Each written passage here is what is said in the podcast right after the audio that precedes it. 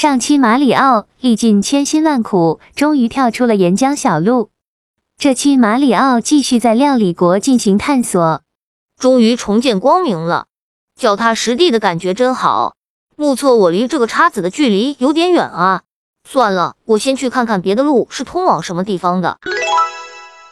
这黄油单独一块的摆在这儿，反而显得很突兀。难道是为了给我垫脚，让我往上跳的吗？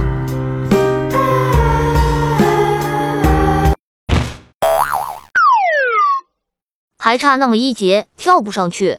我猜这黄油块里应该是暗藏了什么玄机，我得去找小乌龟来帮忙。这一路上都见不着小乌龟的踪影啊！我出去转转，看能不能把小乌龟给引过来。呀呼！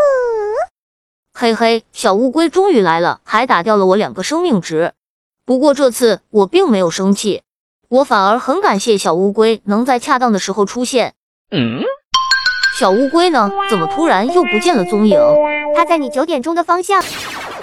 好嘞，小乌龟，我们到山的后面去砸黄油块吧。山后的黄油块里究竟埋藏着什么呢？